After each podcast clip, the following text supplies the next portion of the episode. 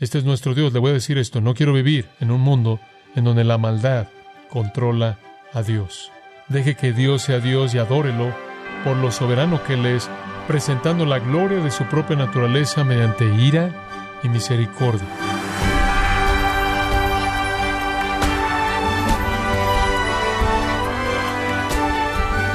Queremos darle la bienvenida en esta edición de Gracia a vosotros con el pastor John MacArthur. Cada vez que ocurre un acto terrorista, la pregunta que se hace en la mayoría de los incrédulos es, si Dios existe, ¿por qué permite tanta maldad? Sin embargo, que nos enseña las escrituras acerca de la maldad que existe en el mundo. El día de hoy el pastor John MacArthur, en la voz del pastor Luis Contreras, contestará esta pregunta en el sermón titulado ¿Por qué permite Dios tanto sufrimiento y maldad en gracia a vosotros? ¿Por qué Dios permite la maldad y el sufrimiento en el mundo? Esta es una pregunta muy, muy importante. ¿Cómo puede usted decirme que Dios es amoroso, bueno, santo, conoce todo, es todopoderoso y después me explica la maldad? Por lo tanto, en las mentes de algunos, el Dios bíblico no puede existir y por lo tanto la Biblia que presenta a dicho Dios no debe ser creída. Ahora hay algunos que ven esto como un dilema tan serio que en cierta manera coloca al cristiano en quizás cuarto y cuarenta en su propia línea de diez yardas y la única opción es patear, cambiar el tema o responder con Deuteronomio 29, las cosas secretas pertenecen a Jehová y patear eso lo más lejos que puedas para que entre al territorio enemigo. ¿Es eso lo mejor que podemos hacer cuando nos vemos presionados contra nuestra área de anotación teológica? Absolutamente no. Si usted conoce el libro de jugadas divino, entonces usted sabe que hay un diseño de jugadas perfecto, no solo para que podamos tener un escape temporal o para que lleguemos al primer down o que estemos en un rango de gol de campo, pero hay una respuesta en la Biblia con la que vamos a anotar un touchdown.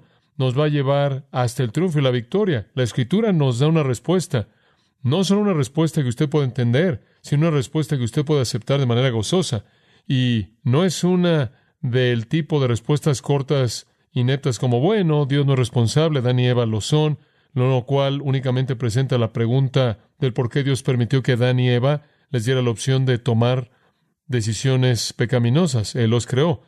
Si Dios sabía que iban a tomar ese tipo de decisiones, entonces ¿por qué los hizo capaces de tomar ese tipo de decisiones? Eso no ayuda.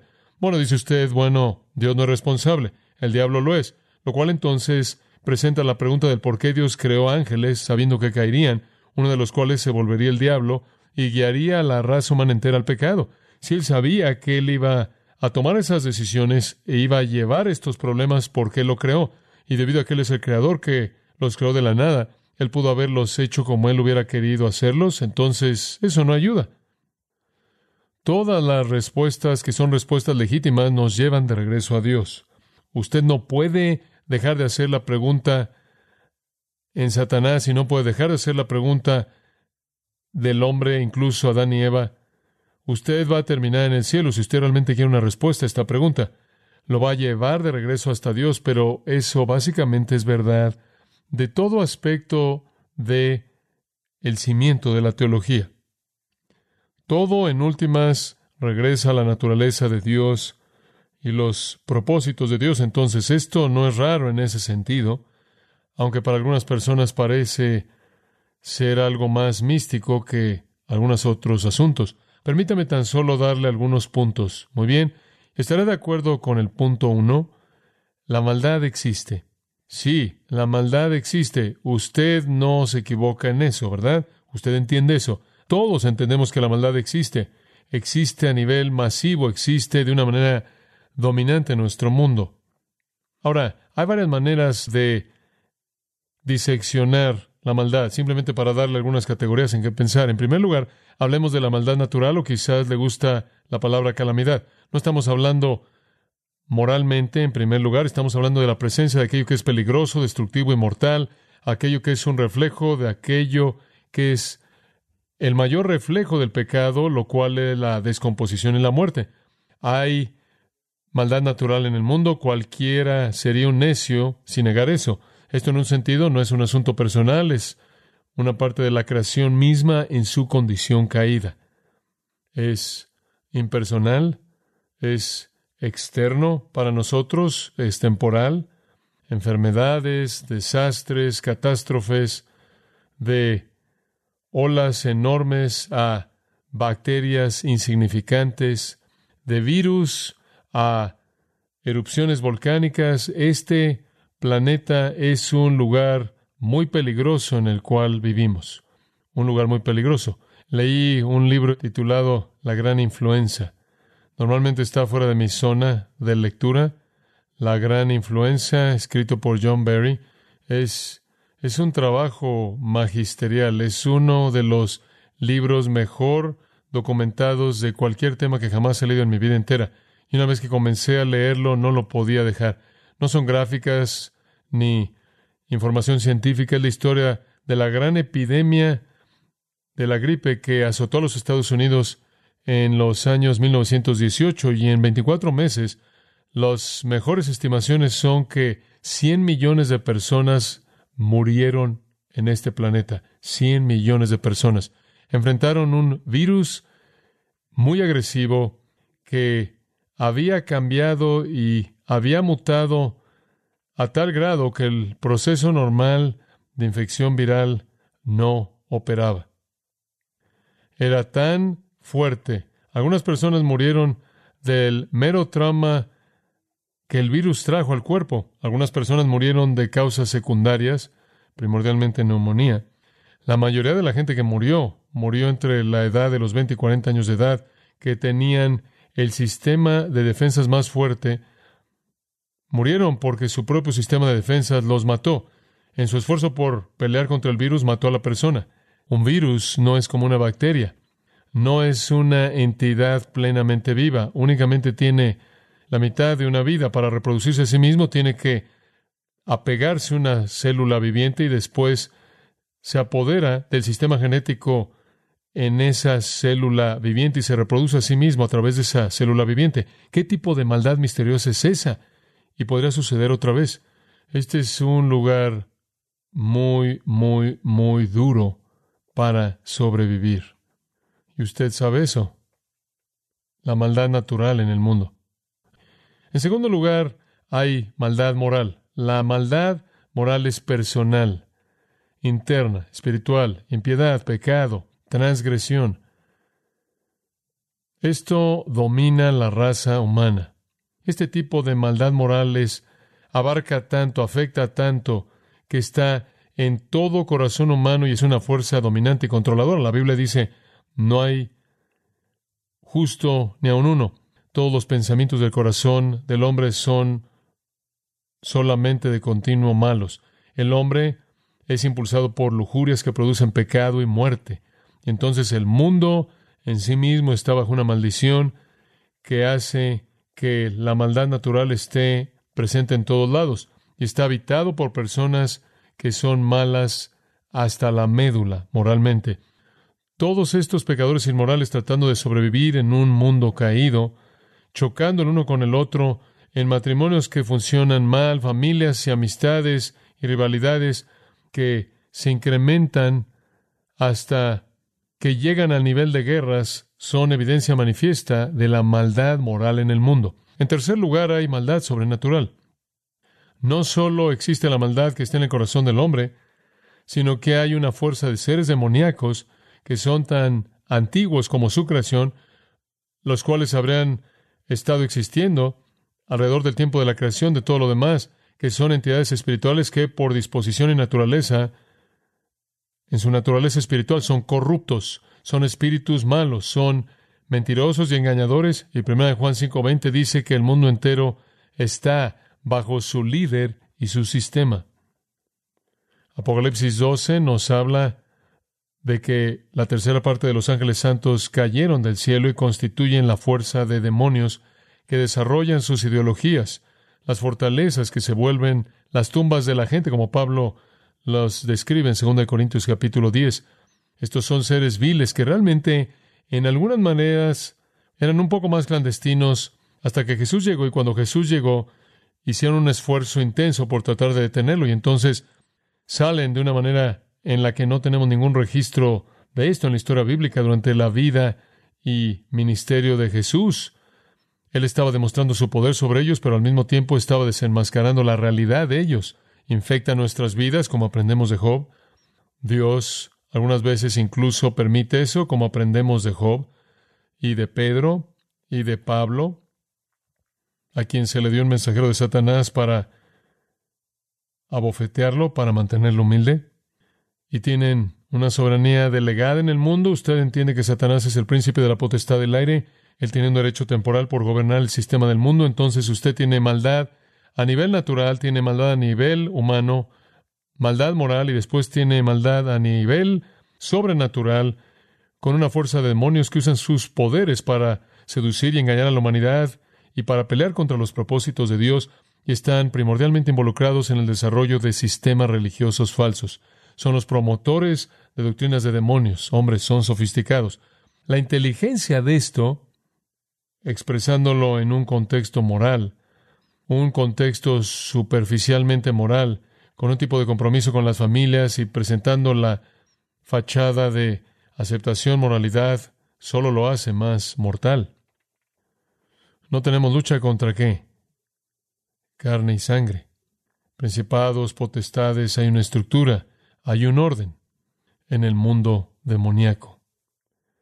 Y después, simplemente para añadir una cuarta, hay una maldad que durará para siempre y simplemente la llamo la maldad del infierno, la maldad del infierno.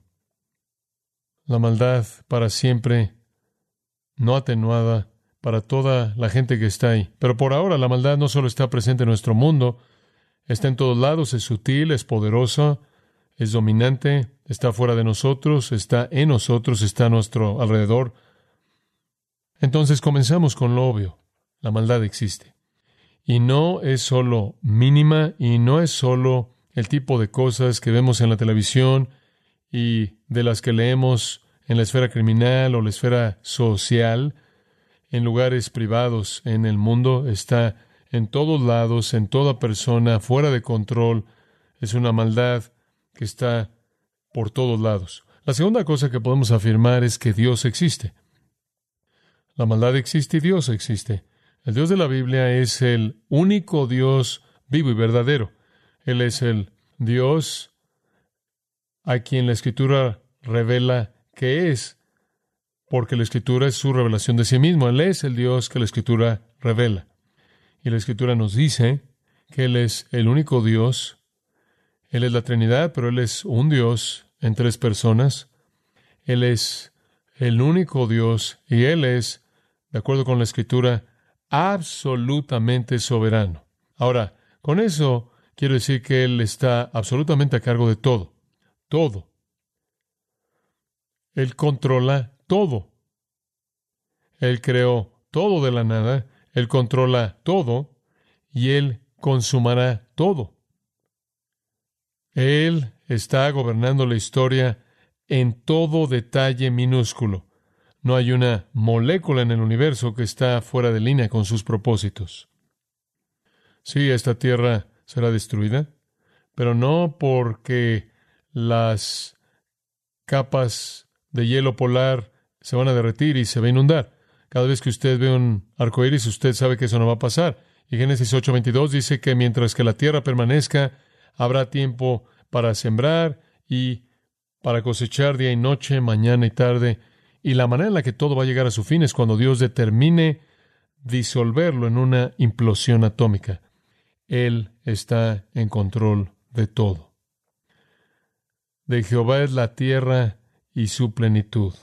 Primero de Crónicas 29 dice, Tuyo Jehová es la grandeza y el poder, la gloria, la victoria y el honor, porque todo lo que hay en los cielos y en la tierra es tuyo. Tuyo, Jehová, es el reino, y tú eres exaltado, tú eres excelso sobre todos. Tú reinas sobre todos, y en tu mano está la fuerza y el poder, y en tu mano está el hacer grande y el dar poder a todos. Y me encanta lo que dice en el Salmo 15, versículo 3, nuestro Dios está en los cielos y Él hace lo que Él quiere. Daniel 4:35, y Él hace según su voluntad en el ejército del cielo y entre los habitantes de la tierra, y no hay quien detenga su mano y le diga, ¿qué haces? Que cuestione algún acto de Él. La escritura de manera repetida, como bien lo sabemos y lo valoramos, nos dice que Dios es absolutamente soberano.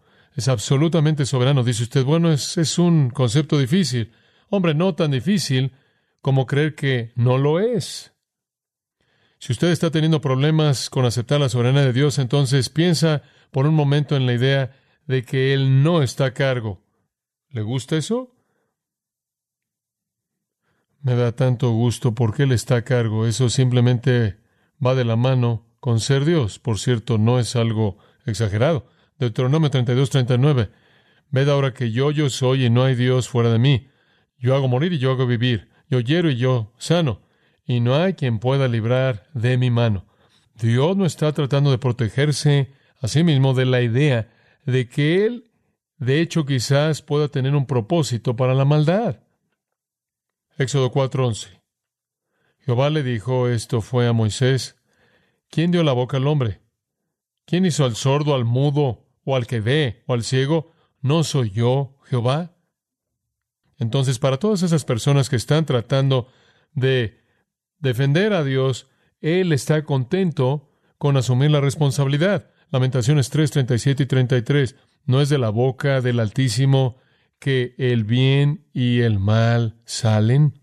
No estoy seguro de cómo alguien podría no entender el hecho de que Dios existe como soberano y permite el mal, especialmente si usted lee el libro de Génesis y lee acerca del diluvio. ¿Cuál fue la población de la tierra cuando vino el diluvio? He oído estimados de 10 millones a 100 millones, dependiendo de con qué rapidez se multiplicaron cuando vivieron hasta llegar a 900 años de edad. ¿Qué tan rápido se multiplicaron? No lo sabemos.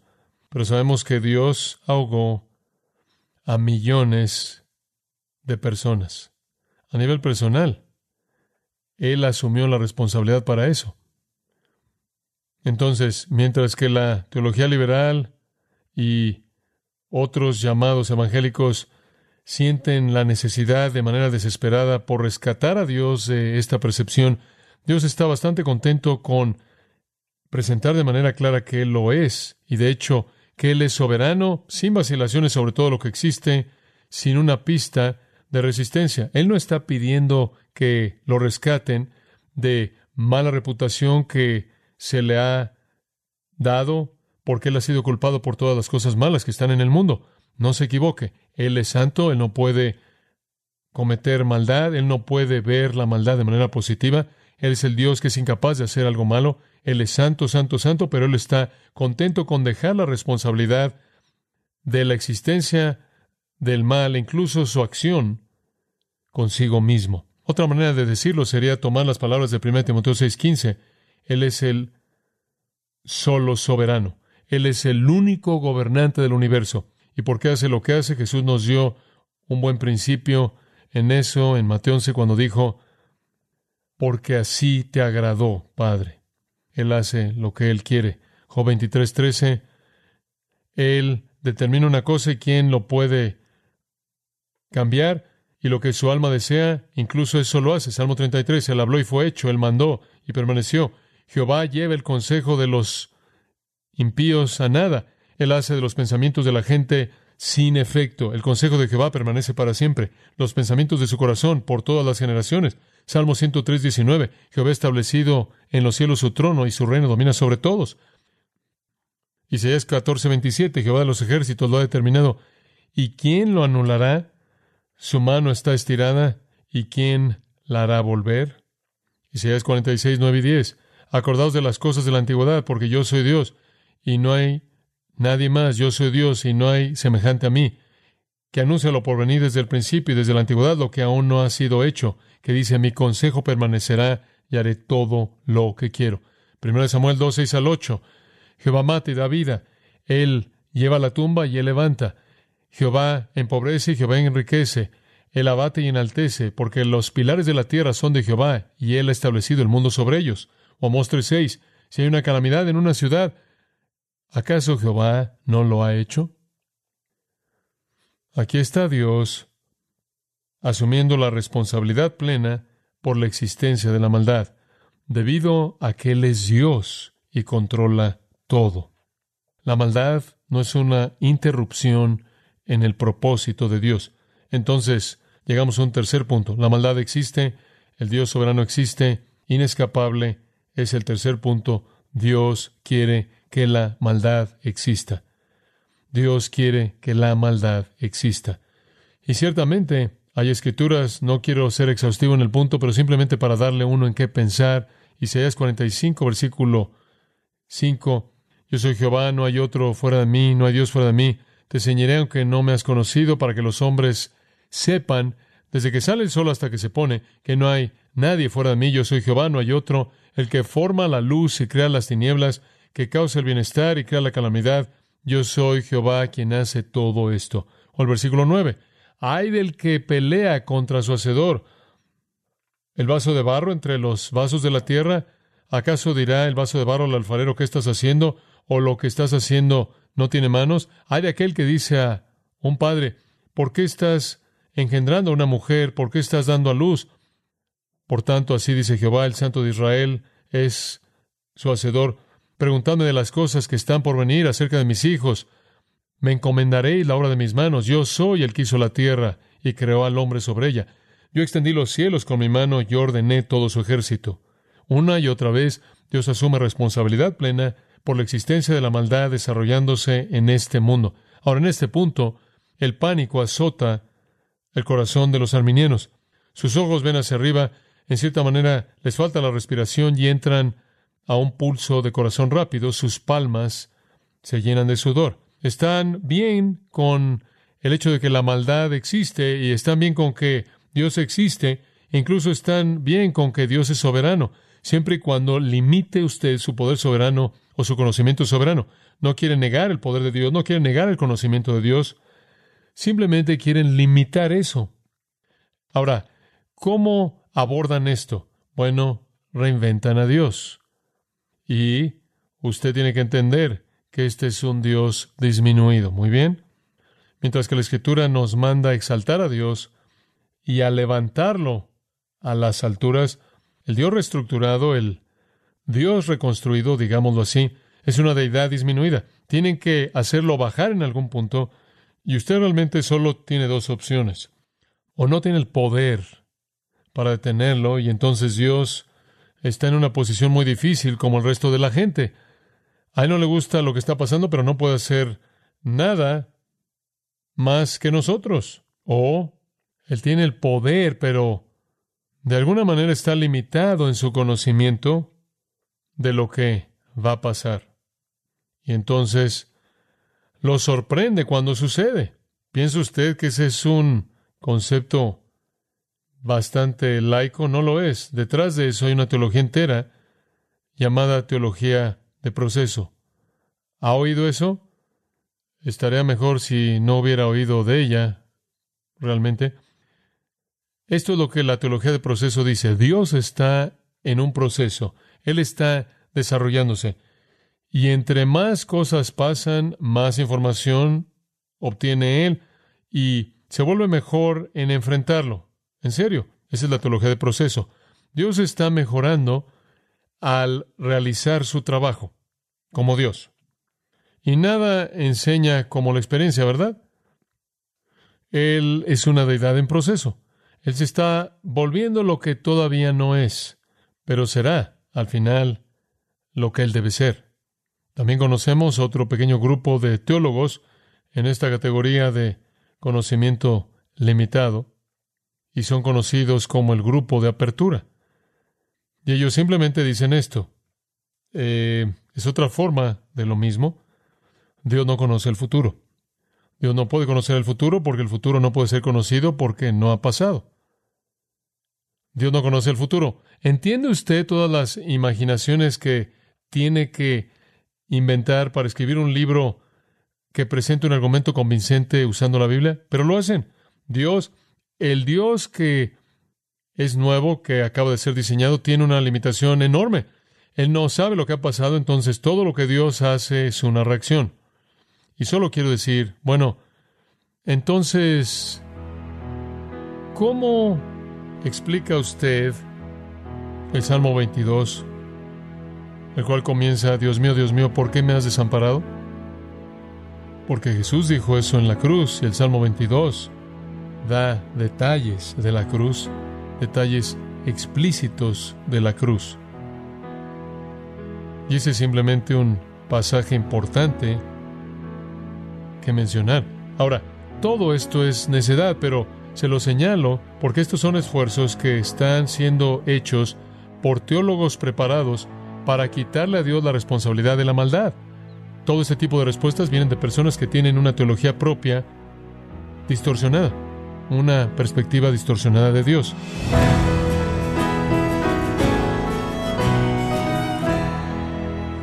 El pastor John MacArthur nos ha enseñado que Dios controla todo.